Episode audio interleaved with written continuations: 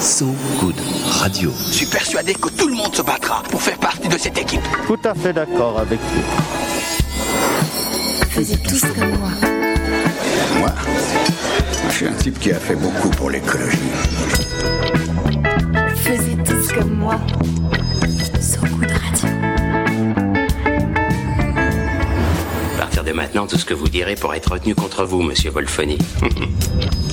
Et bonsoir tous, toutes et bienvenue sur So Good Radio pour une dernière émission Faisez tous comme moi qui conclut notre semaine marseillaise.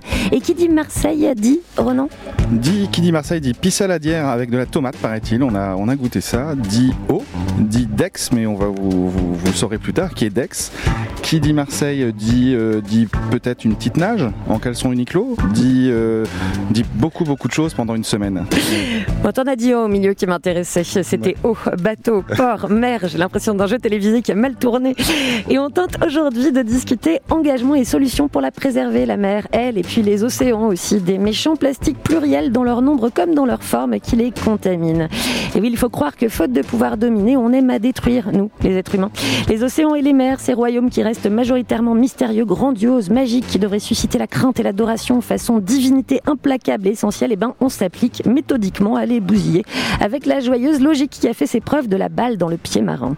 C'est donc en boitant déjà un peu que nous sommes montés à bord de- du 7e continent, 27 mètres de bois amarrés au pied de Mussem à Marseille. La pluie a cessé, nous nous trouvons donc sur le pont pour discuter aventure, exploration, pollution plastique, recherche scientifique, pédagogie avec le navigateur et fondateur de l'ONG Patrick Dexon. On a les yeux plissés comme il faut par le soleil, c'est parfait. Bonsoir. Bonsoir Marie, bonsoir Ronan. C'est lui, Dex. hein. C'est lui, Dex. Voilà, vous avez la réponse à cette énigme de début de micro. Alors, comment ça s'appelle exactement cette partie du bateau sur laquelle nous nous trouvons? On va essayer d'être un peu précis. Alors on est sur la partie arrière du bateau, on appelle ça le château arrière. Voilà. Nous sommes au château Et arrière. on est au-dessus du, ba- du, du laboratoire qui est, qui est dessous.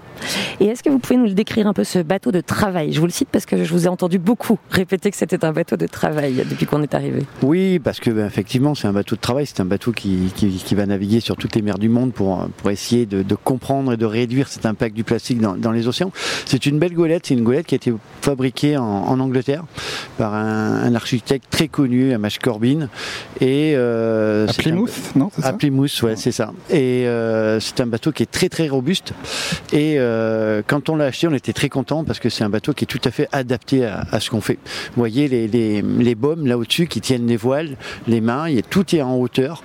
Et euh, donc les scientifiques peuvent circuler sur le château arrière pour faire leur manipulation et ils ne prendront jamais la baume dans la tête. Voilà, c'est très important. C'est un bon point, C'est- bon point C'est quand pour- même un bon coin pour les scientifiques qui Il veulent faut, monter il à faut bord qu'ils du aient toute bateau. leur tête quand même. C'est Donc, du coup, on n'en a pas perdu depuis. C'est ça aussi, c'est une bonne nouvelle. Alors, nous étions, j'en profite, hein, nous étions euh, allés rencontrer euh, ce matin, hier matin, pardon, je triche, le plongeur photographe Alexis Rosenfeld au pied de ses photos qui sont exposées sur le parvis de la gare Saint-Charles à Marseille. Et ce photographe plongeur, il met son talent artistique et ses pratiques marines au service de la recherche et de la protection des écosystèmes, et notamment ici en Méditerranée. Un collecteur de wet data, si on peut dire. hein. J'ai tenté un petit jeu de mots anglophone comme ça, mais j'en suis pas tellement sûre. Il nous en a parlé hier matin, donc alors que le soleil brillait et le vent soufflait. Thomas Vidal. Je suis Alexis Rosenfeld, je suis photographe, plongeur et ma passion c'est d'explorer l'océan pour transmettre le savoir et la connaissance. Et aujourd'hui on va vous présenter une exposition qui s'appelle One Ocean, le grand témoignage sur l'océan. L'idée de cette exposition et de ce projet qui va durer 10 ans, qui accompagne la décennie des sciences océaniques de l'UNESCO, c'est de- d'explorer autrement et d'expliquer aux gens que l'exploration c'est toute la base de la recherche d'aujourd'hui et de la conservation. Si on ne va pas explorer, peut pas prélever, on ne peut pas comprendre, on ne peut pas observer, et donc on ne peut pas transmettre aux scientifiques. Et les scientifiques ne peuvent pas expliquer ce qui se passe, ou ce qui est déréglé, ou ce qui est bien réglé, ou ce qui dysfonctionne, ou ce qui fonctionne très bien d'ailleurs, ou ce qu'on pourrait imaginer. Et les gens qui font de la conservation derrière, je pense aux grandes organisations, euh, que ce soit euh, Greenpeace, WWF, euh, UICN ou autres, et ben, ne peuvent pas conserver. Donc en fait, le cœur du métier de ces gens-là, la base du métier des conservateurs, des scientifiques, c'est le métier d'exploration. À l'époque, des gens comme Humboldt, comme euh, Franklin qui avait exploré les pôles, ou plus récemment, des gens comme Cousteau, comme Paul-Émile Victor, comme Taziev, comme Herzog, mélangeaient parfois euh, cette science et cette exploration, mais ils étaient tout le temps à la base d'une quête euh, d'exploration. Ma photographie est un prélèvement. C'est un prélèvement d'images à un moment donné qui est extrêmement précis dans sa datation. C'est-à-dire que c'est une, photo, c'est l'instant qui fait que, je sais à quel moment elle est prise. Il n'y a pas d'après, il n'y a pas d'avant. Marque le temps. Et elle est un élément scientifique, un élément d'exploration et elle est témoigne de, mon exploration. Je vais en présenter une, on va présenter celle de, Scandola par exemple, ici sur le parvis, c'est cet herbier de Posidonie, c'est une plante, c'est pas du tout une, algue comme beaucoup de gens l'imaginent, c'est une plante qui vit donc sous, la mer en Méditerranée, elle est endémique de la Méditerranée. Et c'est elle qui produit l'oxygène. Elle est extrêmement bah, importante, comme toutes les espèces, hein, comme toute la biodiversité, mais celle-là elle a cette particularité-là. Elle est protégée déjà, Euh, elle a un statut de protection fort. Elle est importante parce qu'elle produit l'oxygène, elle est importante parce que c'est une nurserie, c'est-à-dire que c'est là où les poissons viennent et autres animaux marins euh, viennent se reproduire.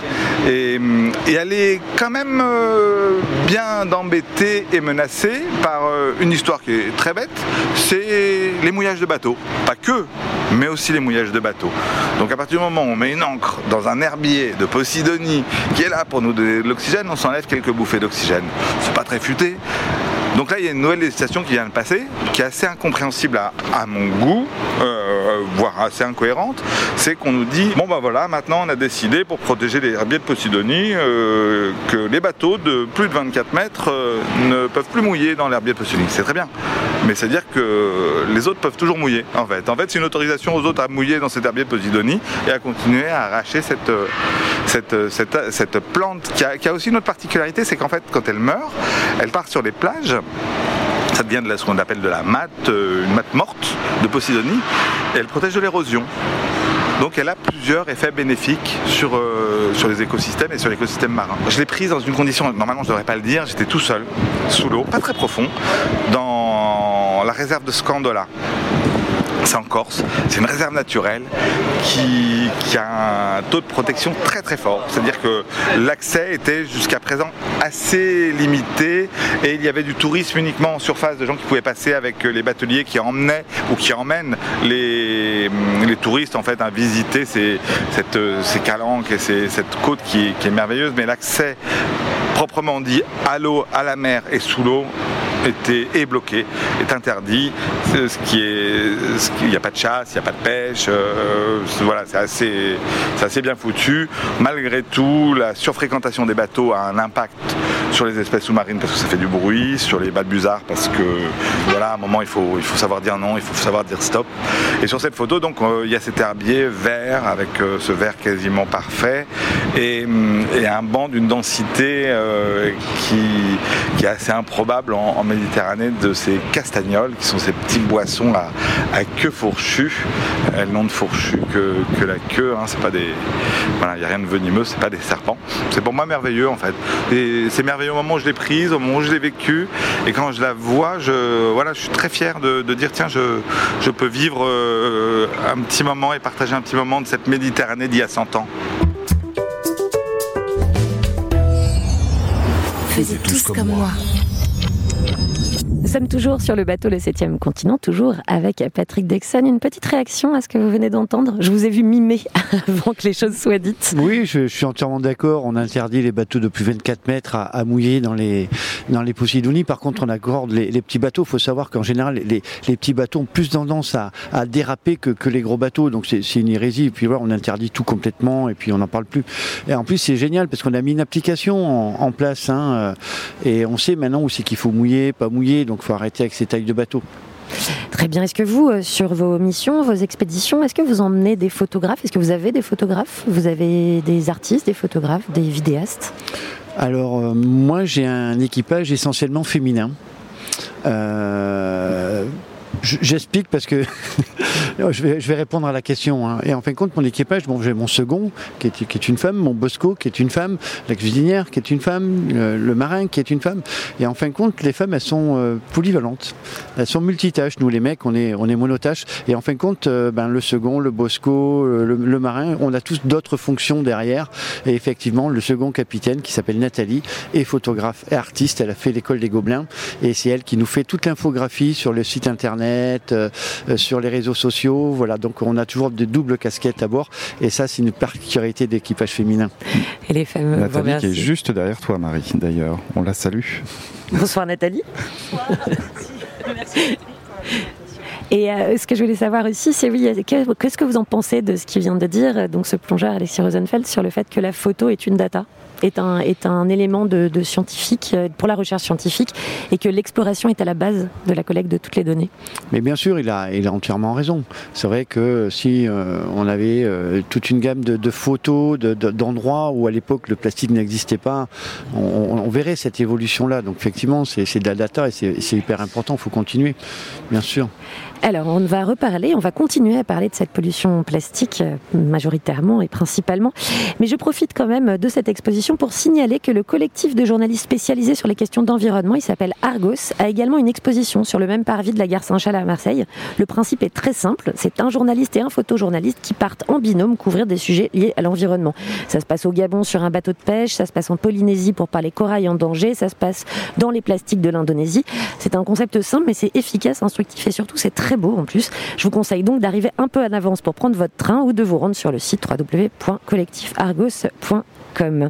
Du collectif à la fratrie, on écoute les Neville Brothers. Vous les connaissez les Neville Brothers, Patrick? Non, j'ai honte. ce n'est pas grave parce que sont, ils sont pas si connus que ça. hein, mais deux des frères de cette fratrie sont des membres du groupe mythique de Nola, comme on appelle la Nouvelle-Orléans, The Meters, les chouchous des BO de Tarantino. Mais les Neville Brothers, ensemble, en famille, n'ont enregistré que deux albums, dont un qui est absolument sans intérêt et un autre qui est une pure merveille. Je vous laisse deviner lequel je vais vous faire écouter. Ça s'appelle Yellow Moon. Ça vibre de tout ce que la ville de Louisiane a de souterrain. Il y a des échos de vaudou, de culture cajun, d'esprit sous les ombres des arbres luxuriants dans le bayou, des rythmes qui rampent alligator. Ça se passe avec le producteur Daniel Lanois. C'est dans les à fin des années 80. Il leur a loué, il trouvait qu'ils bossaient pas assez. Il leur a loué une majestique, une majestueuse, pardon, maison un peu décatie de la Nouvelle-Orléans.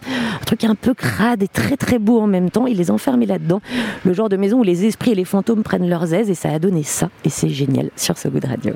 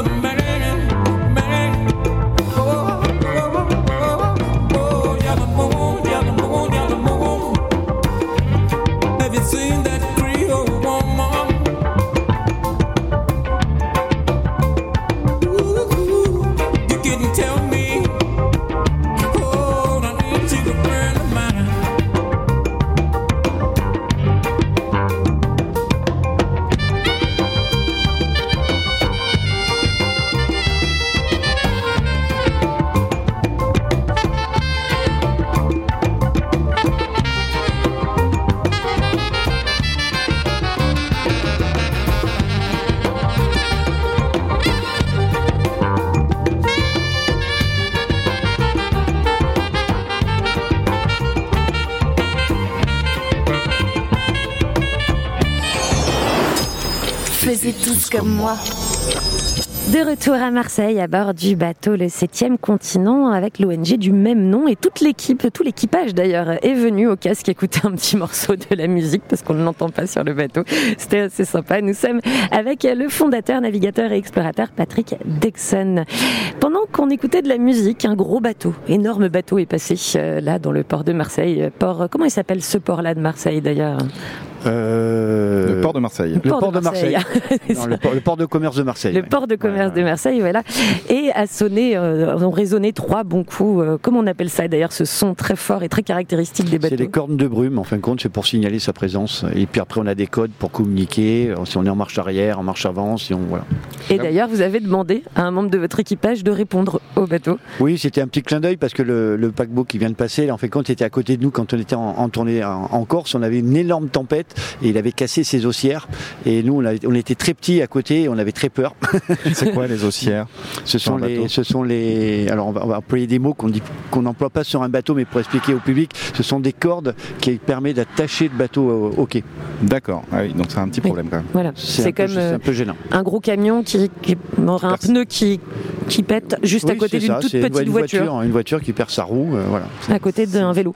Voilà, c'est pas cool. C'est pas cool. Alors, euh, on est là pour discuter, euh, pas seulement euh, discours et dialogue euh, marin, mais plutôt pour parler euh, d'une pollution, d'une pollution qui ne date pas d'hier. Et vous la combattez, cette pollution, en explorant, en étudiant, en cartographiant, en faisant de la recherche scientifique. C'est celle du plastique et de sa présence dans les océans. Alors, en explorant, c'est quoi être un explorateur aujourd'hui? Est-ce qu'on peut être un explorateur aujourd'hui sans être engagé? Bon, on est tous explorateurs. hein. Euh, Il y a l'explorateur, c'est, oui, c'est accessible à tout le monde. Et puis je crois qu'on est tous explorateurs au fond de nous-mêmes parce qu'on a tous envie de, de- de- de curiosité, de découvrir. Donc oui, on, on est tous explorateurs. Mais est-ce qu'on peut être explorateur sans s'engager? Surtout lorsqu'il s'agit des océans. Maintenant, qu'on peut y arriver? Ça va être difficile parce que maintenant, euh, c'est vrai que euh, avec tout ce qui se passe sur la, sur la planète, on a besoin de gens qui partent dans des endroits pour, pour prendre des, des relevés, pour faire du data, comme le, le photographe de, de tout à l'heure. Donc oui, il faut, il faut s'engager parce que voilà, nous, on étudie le plastique, on part dans les gyres océaniques. Ce sont des déserts euh, qu'on a au milieu des, des, des océans. C'est pas des routes commerciales de bateaux. Il n'y a pas de vent pour les voiliers, donc personne n'y va. Donc il faut vraiment monter une mission d'exploration pour se rendre sur place et étudier ces zones et voir l'impact de l'homme au milieu nulle part. Et les, les gyres, vous pouvez nous expliquer un peu ce que ce que c'est? Alors, les gyres, ce sont des, des courants marins qui sont tout à fait naturels sur la planète, hein, qui sont générés par la rotation de, de la Terre. Alors, ils tournent dans le sens d'une montre dans l'hémisphère nord et inverse dans l'hémisphère sud. Et ben, quand ces microplastiques regagnent euh, l'océan, ben, ils sont entraînés dans ces, dans, ces, dans ces courants et ils sont piégés. Et donc, ça crée des zones d'accumulation. Et donc, voilà, on appelle ça des, des gyres. Donc, le gyre, c'est une sorte de vortex. Voilà. Au Scrabble, c'est avec un Y, je vous le dis. Voilà. Y-R-E. Ça fait des points. ça fait des points. Ça fait des points, oui.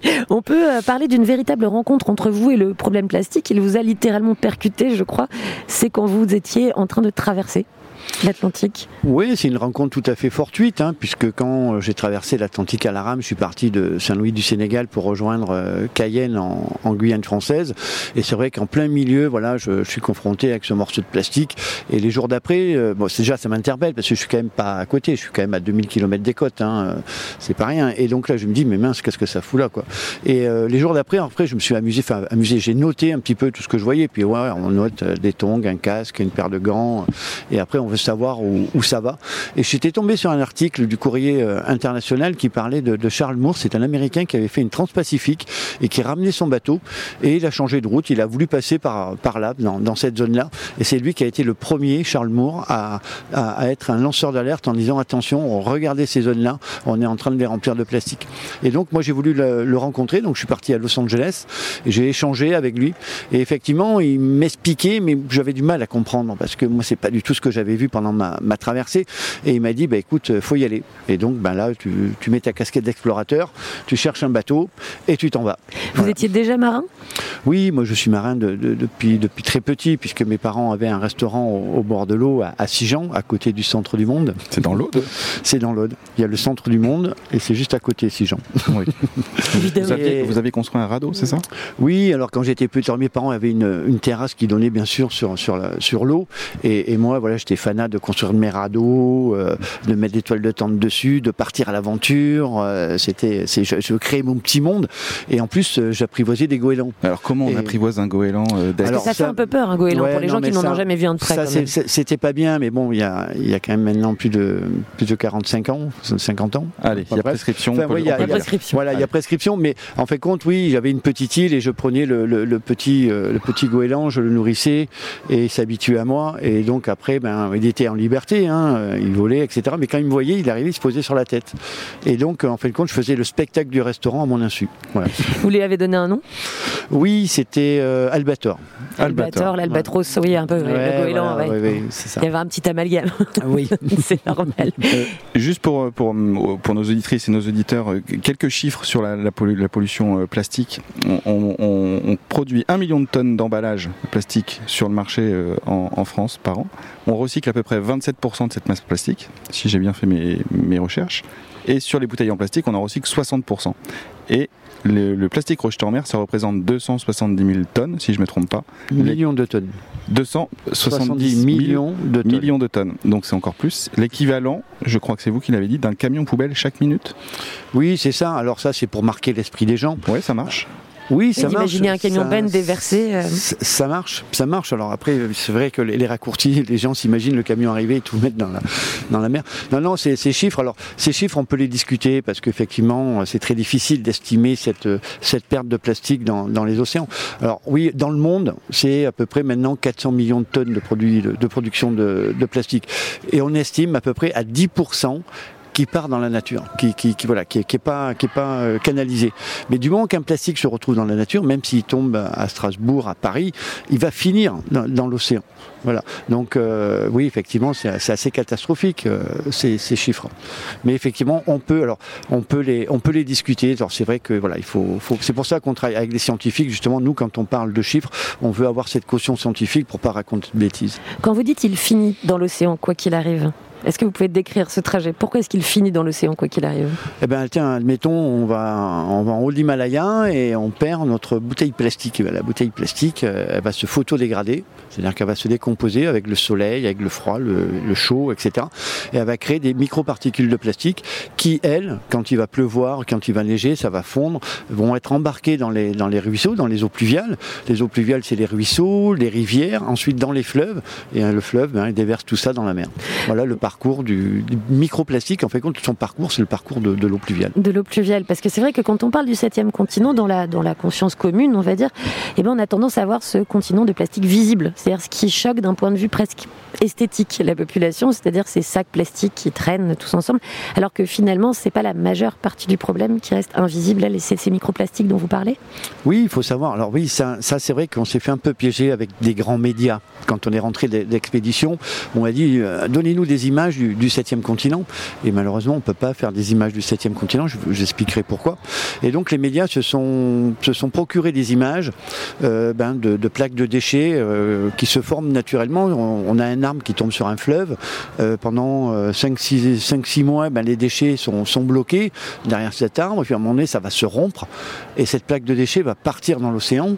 Et là, si on est à ce moment-là pour photographier, eh bien, on a des images d'îles de plastique. Mais ça, euh, au bout de 2-3 jours, ça y est, ça disparaît, ça coule, ça, se- ça se Oui, il n'y a disperse. pas une île de plastique. Et, qui- et voilà. Et donc le septième continent, c'est pas du tout euh, une île de plastique. On va pas faire un barbecue dessus et, et planter la toile de tente. C'est pas du tout ça. On peut traverser les zones de septième continent. Moi, ça m'est arrivé euh, où on ne voit pas le plastique euh, dans l'eau. Et c'est tout à fait normal parce que ce plastique, en fin de compte, il se fragmente en, en microparticules. Il est colonisé par par, par, par des, par des algues, etc. Et quand la mer bouge, et ben ce plastique, il est entre deux eaux en surface, mais entre deux eaux. Et donc on peut le traverser sans le voir. Et moi j'ai eu la chance, alors je sais pas si c'est une chance, mais euh, j'ai eu un, je suis arrivé deux fois dans le dans le Gire où c'était très très calme, c'était un lac. Et, là, là, là on, on- là, on prend conscience de la, de la catastrophe parce que toutes ces microparticules remontent à la surface. Et là, on a un bateau qui glisse sur un tapis de microparticules de plastique. Et on a voulu le filmer, ça, mais en fin de compte, avec la la réverbération, etc. On, peut pas, on peut pas le, le filmer. Alors on a essayé de plonger, de prendre sous l'eau. Alors sous l'eau on voit un petit peu, mais c'est pas assez, c'est pas assez choquant pour les médias. Voilà, c'est pas Et- assez esthétiquement et choquant. C'est pas euh, esthétiquement choquant. Et c'est dommage parce que c'est pire que tout d'avoir ça. Parce qu'à la limite, si on avait une île, on pourrait éventuellement essayer de ramasser. Mais là, c'est pas possible. 99% de la pollution plastique sur ces 270 millions de tonnes, elle est microscopique pour en prendre conscience. Et ça fait un bruit particulier, vous sentez quand vous traversez ces micro-particules ou pas du tout? On sent qu'on est sur l'eau et Non, non, non, on le, on le sent pas. On est, on est sur l'eau, ça, ça navigue. Quand il y a les mais effectivement, quand on jette notre filet euh, pour les récupérer, ben oui, on les, on les récupère et on voit bien qu'ils sont là, même si on les voit pas. Et euh, non, il n'y a pas de bruit euh, particulier. Et alors, si on peut pas les, est-ce qu'on peut les récupérer ces microparticules de plastique justement? Non, c'est mon, c'est mon cri de guerre. J'ai eu le président de la République à bord du bateau euh, lors de l'inauguration, les sorties en mer, et, j'ai eu la chance de pouvoir échanger avec lui euh, un peu en tête à tête. Et je lui ai dit voilà, non, il faut arrêter ces projets pharaoniques qui coûtent énormément d'argent pour aller chercher ce plastique en mer, parce qu'on peut pas, on peut pas ramasser des microparticules. Si on s'amuse à les ramasser, déjà c'est avec des filets très fins, et donc on viderait l'océan du, plancton. Le plancton, c'est quand même la base de la chaîne alimentaire. Ça Donc serait là, un peu contre-productif. ça serait une catastrophe écologique encore. Donc voilà, faut faire attention à tout ça. Ce plastique, il est dans les océans, il se fragmente jusqu'en nanoparticules. On pourra jamais le récupérer. Par contre, il y a urgence de stopper l'arrivée du plastique dans les océans. Et ça, on en a les moyens. Seulement, il faut, faut les mettre en application. Dès maintenant. Est-ce que euh, vous avez euh, choisi une musique pour nous? Qu'est-ce que c'est et pourquoi? C'est bel et mer de, de vous le dire parce que ben, j'ai passé beaucoup de temps, euh, 28 ans en Guyane, en, Martinique, aux Antilles, et j'adorais naviguer en- entre ces îles. Et cette chanson ben, me rappelle un peu tout ça. Alors justement, est-ce qu'on écoute de la musique quand on part en expédition? Vous êtes combien sur le bateau déjà? Alors sur le bateau, selon les, soit c'est des tournées de sensibilisation comme euh, comme on fait en Corse ou sur le littoral, là on est 12. Il y a l'équipage et les, et les animateurs. Et quand on part en mission scientifique, tout dépend du protocole, mais en général ça varie entre 3 et 4 scientifiques plus l'équipage, donc ça fait une dizaine de personnes. Et cette dizaine de personnes écoutent-elles de la musique? Comment elles se mettent d'accord Non, alors on n'écoute pas de la musique forte, tout simplement parce qu'on doit écouter le bruit du bateau. C'est un, un élément de sécurité de, de savoir que si on a une alarme qui se déclenche ou quelque chose comme ça, c'est très important quand on est au milieu de- du, du Pacifique ou, de- de l'Atlantique Nord, on n'a pas le droit à l'erreur. Donc il est interdit de mettre de la musique euh, sur le pont du bateau, donc chacun écoute sa musique dans son casque quand il n'est pas de quart et qu'il n'a pas la responsabilité du bateau. Ça évite peut-être quelques conflits sur les genres musicaux. Sûrement, C'est possible. sûrement. On écoute donc Laurent Voulzy sur Good Radio.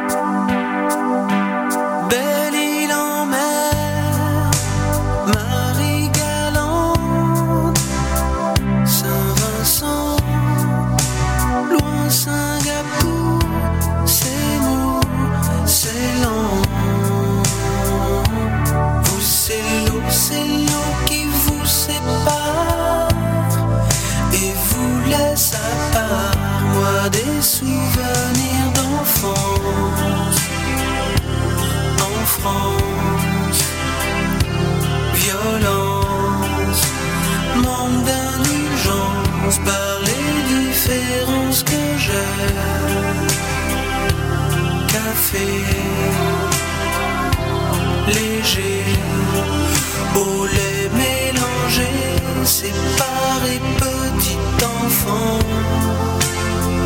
Tout comme vous, je connais ce sentiment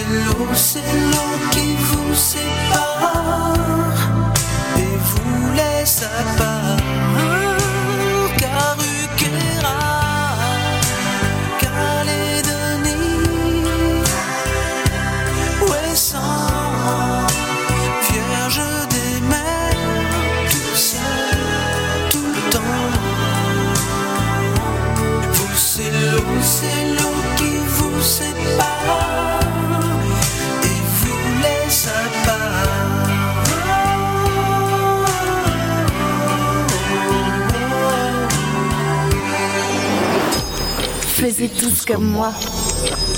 On vient quand même de s'offrir un petit moment douceur avec Laurent Voulzy. On a le coucher du soleil un peu jaune doré comme ça au pied du Mucem sur le bateau qui tangue gentiment à Marseille. On est bien quand même. hein. Là, c'est difficile de faire mieux. Là, hein. Là, c'était sympa. Merci Dex pour ce titre, ce coucher de soleil. C'est une bonne idée. Roland. Vraiment, c'était chouette. Nous sommes toujours donc à bord du 7e continent. Un moment douceur pour parler d'un sujet qui ne l'est pas du tout. hein. C'est bien, il faut équilibrer, il faut savoir équilibrer. On parlait donc justement de euh, ces solutions apparentes, comme ce plastique apparent, qui ne sont ni les vraies solutions, ni le vrai problème. Et j'aimerais qu'on revienne un petit peu sur le sujet. Est-ce que euh, ces solutions ne sont pas en complément ou est-ce qu'elles sont complètement inutiles? Alors il y a des solutions en, en complément, bien sûr. Alors nettoyer les océans, je crois que c'est clair. hein, euh, on peut pas, on peut pas éliminer tout le plancton de la- des océans, donc ça c'est râpé. Par contre, oui, les solutions, ben, elles se mettent en place. Alors il y a des solutions. moi, ce que, ce qui est sympa en ce moment, c'est qu'on a, on a plein d'associations qui font du ramassage de plage, etc. Ça c'est un boulot énorme, et on en a besoin parce qu'après il y a un petit travail scientifique de caractérisation derrière, etc. Et il y a une association à Marseille, euh, Merter, qui fait un super boulot euh, là-dessus. Euh, après, oui, il faut des solutions au niveau mondial. Ça, c'est, ça, c'est important. Et, euh, et nous, euh, ben, on cherche ces solutions-là. Alors, euh, la finalité pour nous, ça serait de donner une valeur au plastique, aux déchets plastiques. Parce qu'on a, voilà, je travaille avec des industriels. Et je ne sais pas faire du, greenwashing, parce que, en fin de compte, si on veut mettre des solutions en place, il faut avoir des moyens. Donc nous, ce qu'on amène, c'est la connaissance scientifique. On dit, voilà, regardez, on est sur tel fleuve, il y a une station d'épuration, elle libère des microparticules. Euh, Suez, euh, qui construit des stations d'épuration, euh, ont cette information et on leur dit, mais est-ce qu'il n'y a pas moyen de les capter, ces microparticules euh, Alors eux, avec leur RD, ils planchent dessus, et puis ils créent un système qui capte les microparticules de plastique. Alors nous, c'est génial pour nous, parce que ça nous fait mettre des, des solutions en place. Suez vont vendre ces stations d'épuration avec l'aspect commercial, elle est, elle est anti-microplastique, et les concurrents, ben, ils vont plus, moins en vendre, et donc ils vont se mettre, ils vont se mettre aussi. Et donc ça crée, voilà, ça crée jouer une logique économique. voilà, ça euh, joue une logique économique. Et ça, c'est très important, parce que souvent, on nous critique, ouais, vous faites du greenwashing. Greenwashing, ça n'existe plus maintenant. Parce que maintenant, on peut plus polluer la planète en toute discrétion. Je veux dire, on prend Volkswagen qui a voulu tricher avec ses, taux de, de CO2 de- des voitures. Ils ont perdu les deux mois, parce qu'un quart d'heure après, sur les réseaux sociaux, tout le monde savait qu'ils avaient triché. Donc, on peut plus. Et ça, le monde de l'industrie l'a- compris. On est au début d'une révolution environnementale. On n'a plus le choix. Il faut qu'ils prennent le, tournant. Moi, à l'époque, le monde de la plasturgie me, fermait le rideau.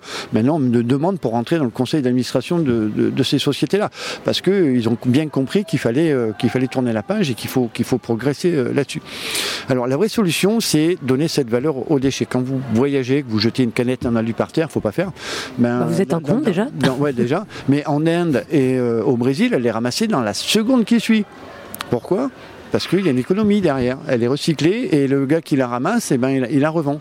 Et le plastique, on peut exactement avoir la même formule. C'est-à-dire que ce plastique, il peut être recyclé, bien canalisé et réutilisé. Et ça commence hein, déjà, puisqu'on a réussi à avoir. Alors, c'est pas, c'est, des lobbies euh, de, grosses ONG, mais voilà, on impose aux industriels de mettre tant de pourcentage de plastique recyclé dans les nouveaux produits. Et donc, comme ça, on va arriver à, basculer. Et on va y arriver. Moi, je suis. Euh, cette mission est enregistré. Je vous donne rendez-vous dans 10 ans. Dans 10 ans, on aura solutionné beaucoup de problèmes et on aura beaucoup moins de plastique dans, dans les océans parce que quand ça touche l'économie des industriels, il y a la recherche industrielle qui s'y met. La recherche académique, elle, c'est un gros mammouth. Ouais, il faut monter des dossiers, il faut trouver des financements, on y va doucement.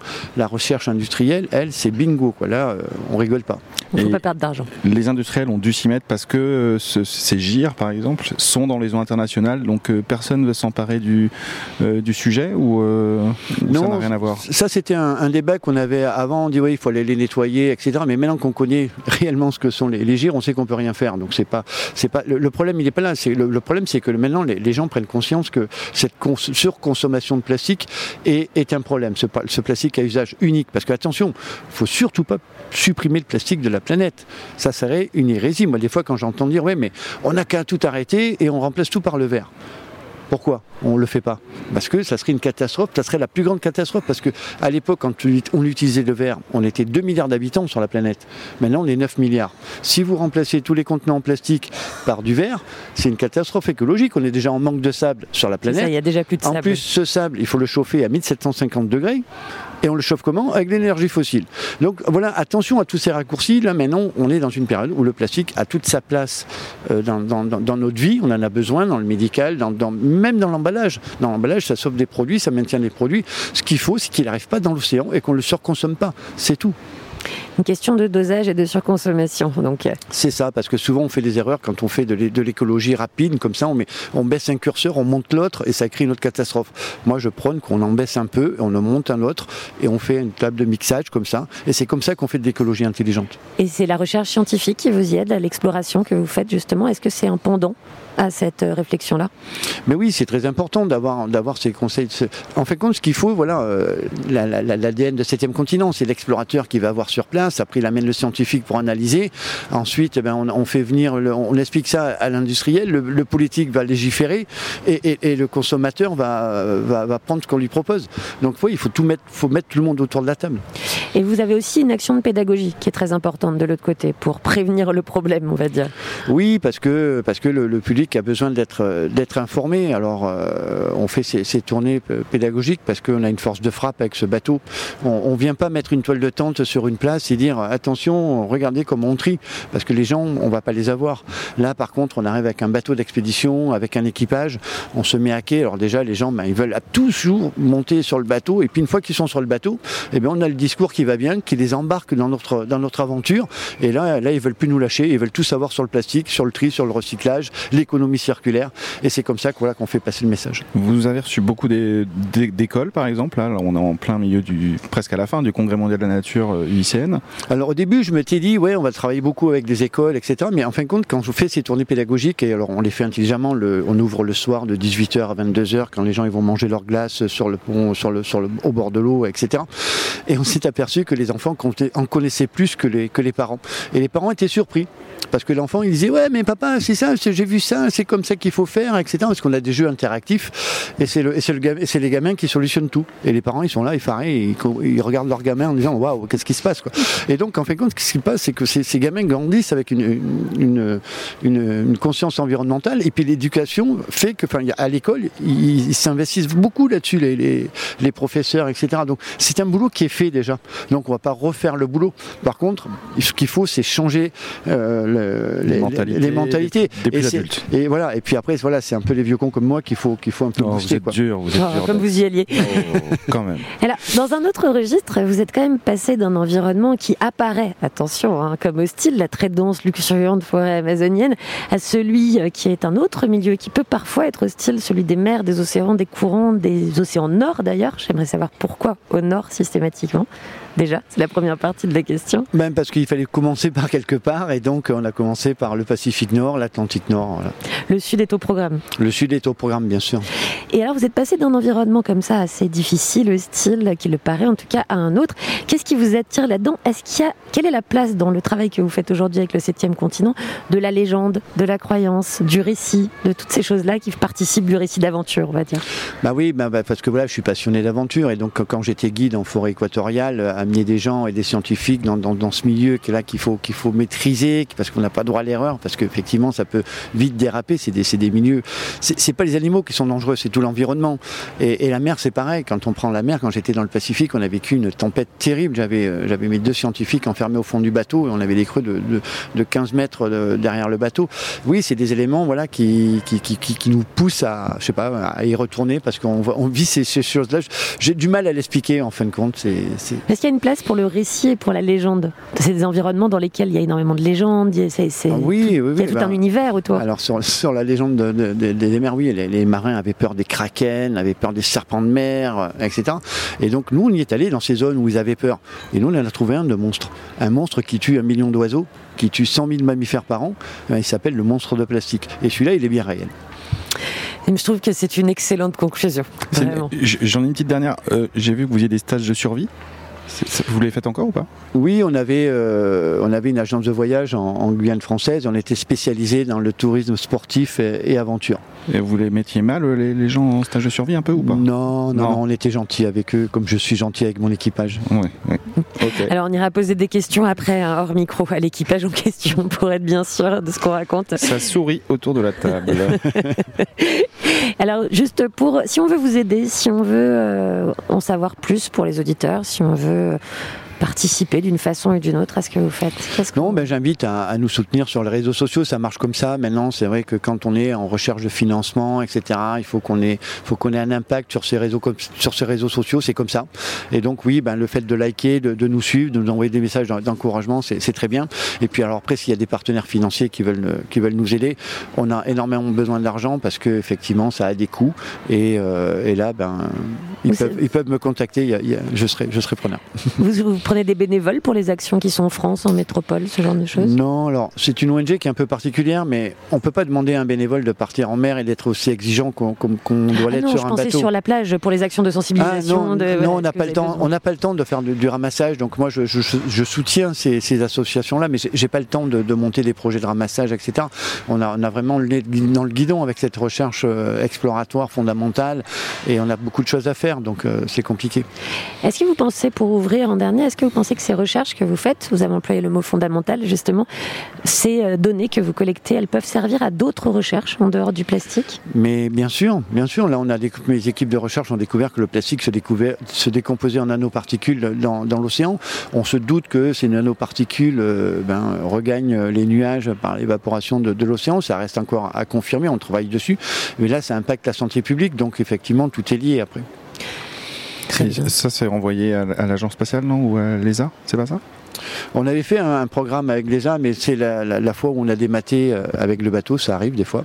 Ah, vous avez dû re-rentrer Re-rentrer, on a dû abandonner le, le programme parce que c'était un, grand, un programme très très lourd qu'on ne pouvait pas remettre sur place. D'accord. En place. Pardon. Un petit indice sur euh, où se trouvera la prochaine expédition, vous ne le savez pas encore? Si, si, alors je vais vous surprendre. Non. Dans les océans Non, non, non, on va, on va retourner en, en, Guyane, on va, faire, on, va, on va faire une tournée de sensibilisation aux Antilles parce qu'on a besoin de faire une mission scientifique. Euh, J'ai pas le droit de, de, tout dire, mais euh, ça va surprendre quelques-uns. Ouais. Voilà, un petit peu de suspense, ça n'a jamais oui, fait de mal à personne. Comme ça, ce goût me réinvitera. Merci plaisir. beaucoup. Dex. Dex. Faisez tous comme moi. Et toute cette semaine, on a mis l'art au cœur des avenirs à penser, non seulement pour son esthétique, mais également pour sa capacité à faire aimer, à faire comprendre les sujets et les enjeux, parce qu'on défend, on protège ce qu'on aime, pour citer quelqu'un, que je ne citerai pas. À l'UICN se tenait l'exposition Biocénosis 21 dans le hall 2 notamment, et elle se tient encore jusqu'à samedi. 19 artistes internationaux y explorent chacun à leur singulière manière et chacun selon son médium les questions de biodiversité. C'est beau, c'est bien, c'est bon pour plager Platon, et donc idéal, essentiel. C'est organisé par l'association Art of Change 21, fondée en 2014 par- par Alice Audouin et parrainée par Olafur Eliasson. C'est à eux et à elle que l'on devait la rencontre dont nous avons parlé hier entre le chef Pierre Gianetti et l'artiste Marie-Sara Adenis à la Traverse à Marseille. Souvenez-vous, et si vous ne vous souvenez pas, allez donc sur sogoodradio.fr le réécouter. C'est à eux et à elle que l'on doit des beautés nouvelles, donc et engagées, qui déclinent les problèmes et les possibles solutions. Art of Change 21 déplace les artistes et dans un mois, ils sont à Glasgow pour la COP26 autour du changement climatique. Je vous conseille donc leur, si- leur site pardon, où découvrir les projets et les collaborations. Et parce qu'on aime à faire un peu d'ironie de qualité, ou plutôt parce qu'on aime à conjurer le mauvais sort en l'envisageant, on écoute Nothing is going to change sur ce Good Radio.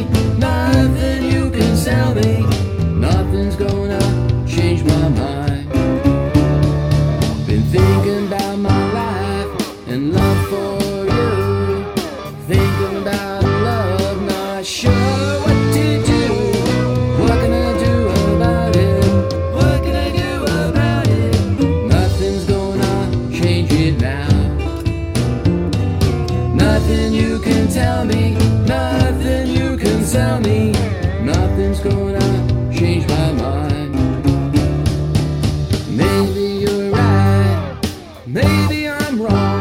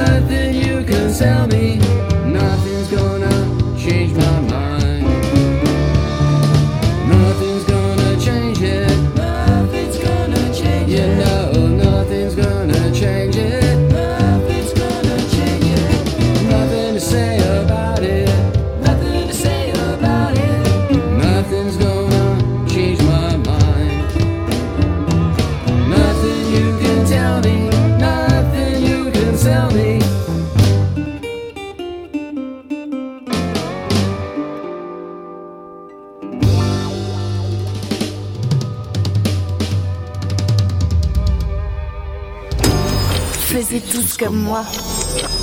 Il n'avait pas envie, Thomas Chelvidel. C'est la fin de cette émission. Vraiment, on a été ravis d'être sur ce bateau du 7e continent euh, avec vous, Patrick Dex. Euh, Moi, je suis ravi de vous avoir euh, reçu, mais j'aurais dû demander vos surnoms aussi. Ah, c'est trop tard. On a. Moi, je le donne. Allez. Je le donne. Euh, on m'appelle Papy. Papy. Papy. Papy. Ah oui. Papy. On m'appelle Marichou. Mais c'est parce que j'ai du, j'ai du, il y a du basque qui se balade par là-bas. Alors, Papy et Marichou, j'étais ravi de, de faire cette émission avec vous. Eh bien, plaisir. nous aussi, c'était un plaisir. C'était notre dernière émission à Marseille. On est très triste de partir de la ville de Marseille, Renan. Mais on peut s'y repromener à rebours. Oui, lundi, nous diffuserons sur sogoodradio.fr à 19h un best-of de toute notre semaine marseillaise. Euh, donc vous pourrez euh, redécouvrir les personnes que nous avons vues lundi. Donc je peux vous citer par exemple Pierre Gianetti, un restaurateur, Pierre-André Aubert, un restaurateur euh, qui est spécialisé dans le solaire, euh, Samantha Novella qui a milité pour, euh, qui milite toujours pour les droits de la nature, qui nous en a, qui nous a expliqué tout ça. Patrick Dexon, qui, si vous voulez le réentendre, et c'est à mon avis, c'est un plaisir, faites-le. Donc ça, on vous donne rendez-vous lundi pour ce pour ce best-of et euh, mardi retour en direct euh, avec une nouvelle venue qui s'appelle Lolita. Oui, parce Vous que je triche, je prends des vacances. Ouais, c'est comme ça. Ouais, mais elle reviendra Marie. elle reviendra. je reviendrai, c'est promis. On a aimé Marseille, on aura appris hein, nos animaux totems, on aura utilisé Zoo beaucoup plus que d'ordinaire. D'ailleurs, je pense que ça va rester Zoo. On aura entrevu des futurs prévisibles et assez inquiétants, et puis d'autres futurs possibles, encourageants et qui donnent envie de retrousser ses manches, et pas seulement parce qu'il fait chaud. On aura eu sacrément chaud, par ailleurs, hein, en baladant le matos entre le Vieux-Port, la rue de Crimée, le parc Chano et le Mucem, sous un soleil devenu ustensile de cuisine. On aura navigué entre gazpacho délicat et soupe de plastique, entre couchant rouge et bout rouge. On aura mangé italien, enfin on aura mangé des pizzas, mais elles étaient très très bonnes. On aura bu un peu de tout et un peu tout le temps. On aura en fait aimé Marseille, vraiment, de jour, de nuit, en tongs, en talons, en badge, en bling autour du cou, en chemise ouverte, en robe, en short, en lunettes jaunes, en salle, en propre. Bref, on aura regardé sans se lasser le soleil se coucher sur la mer et se lever derrière les montagnes. Marseille, euh, Marseille qui tague, qui blague, qui crie, qui bosse, qui terrasse même quand il n'y a pas de terrasse, qui fait la moue ou le rictus devant la visite de Macron, qui avance à ses rythmes, qui crée, qui change, qui habite les rues avec des moteurs, des musiques et des engagements bien bien forts. D'ailleurs, on a dormi et travaillé la fenêtre et l'esprit ouvert pour les entendre parce qu'en ce moment, il n'est pas forcément indiqué de se reposer. Et en parlant Marseille, eh bien, c'est dans la rue d'Aubagne qu'on se laisse, la rue d'Aubagne où on vivait et qu'on a beaucoup aimé, entre deux cafés à la brocante cave fripe de la Pointe Rouge avec le DJ marseillais Squally qui est aussi poète. On a rencontré totalement par hasard l'artiste Macabou Charlie parce qu'il descendait de son appart avec sa toile. Et ben de l'imprévu de rue, de l'art qui recycle paillettes, du café, des collègues du Marseille à qui on dit vraiment merci et à bientôt. Au revoir Patrick. Au revoir. Au revoir tout le monde, au revoir Marie, Salut, au revoir Renaud. Alex, au revoir Soko de Radio, au revoir Marseille. Bisous. Et à lundi. Faisiez tous comme moi.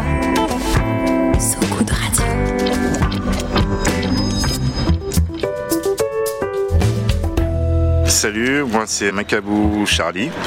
Là, on est rue d'Aubagne à Marseille, juste en bas de euh, Joli Rouge, où on est en train de reprendre un, petit café et euh, j'ai rejoint des, des amis. En ce qui me concerne, mon travail, je suis plasticien, ma matière première c'est les sacs de riz. Je m'en sers pour customiser euh, les vêtements et puis aussi faire, des, euh, faire aussi des tableaux. Donc je suis dans le dans comme on dit. Je fais la tournée des restaurants asiatiques, indiens, africains, puisqu'une fois qu'ils ont fini en général avec le riz, ils, euh, ils jettent les sacs. La façon dont je travaille les sacs, eh ben, je récupère les visuels qui m'intéressent sur les, sur les sacs de riz, sur les sacs de course ou même d'autres supports.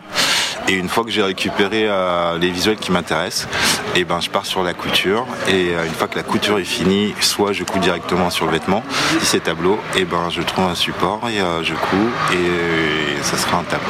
Je dirais surtout que tu regardes mon travail, il y a une chose qui se dégage tout de suite, je pense. J'ai un côté très kitsch, Bollywood, vintage, donc c'est très coloré, je joue à fond sur les couleurs et j'aime ça. Donc c'est pour ça que je préfère dire ça de façon générale parce que, étant donné que je fais que de la pièce unique, chaque pièce est vraiment totalement différente, euh, que ce soit aussi bien tableau ou vêtements. Mais par contre, je pense que le fil conducteur, je dirais que euh, c'est la couleur et la couleur, et pour finir la couleur. Le dernier tableau, c'est sur Marseille. Et je suis assez content puisque là, je suis en train de faire les dernières petites finitions. Si je te le décris, tu as une femme avec des lunettes, avec euh, à l'intérieur de ces lunettes T'as la bonne mère qui est, euh, qui est là. En ce qui concerne le tableau, j'ai voulu faire euh, quelque chose de très, euh, de très très très très coloré, quoi, ça je te l'ai déjà dit, mais coloré et avec plein de mix à l'intérieur, parce que pour moi Marseille c'est aussi un petit peu la, mixité. Et, et la petite finition de ce tableau, c'est que j'ai marqué que je suis venu pour l'amour. Donc c'est ça que je trouvais assez drôle. On va dire que c'est ma petite déclaration d'amour envers Marseille. Pourquoi ce rapport au recyclage Euh, Alors, j'ai deux versions. Soit je te fais la version euh, écolo où euh, je te dirais que depuis tout petit euh, je suis sensible au recyclage. Et après je peux te faire la, version euh, on va dire officielle. C'est-à-dire que bah, j'ai eu de la chance parce que pendant un moment je retravaillais des vestes avec des sacs en toile de jute et j'ai eu un pote qui m'a dit qu'il pouvait avoir plein de sacs et quand il est arrivé il est arrivé avec des sacs de riz. Donc quand je les ai vus ça a été la grande surprise parce que je savais pas quoi en faire. Et ça a été à force de, se regarder, de regarder les sacs et que les sacs me regardent que l'idée est venue de customiser les vêtements donc c'est pour ça que je dis que c'était un petit peu hasard mais après comme on dit le hasard n'existe pas donc ça devait se faire peut-être en ce moment connexion me contacte énormément sur les réseaux sociaux Facebook euh, Insta euh, là, je te cache pas qu'on sort d'une petite période qui était pas évidente, donc euh, pour l'instant c'était surtout comme ça qu'on pouvait voir mon taf. Et puis là, il y a des événements qui vont se mettre un petit peu en place. Donc pour savoir les événements qui vont venir, faut me suivre, tout simplement.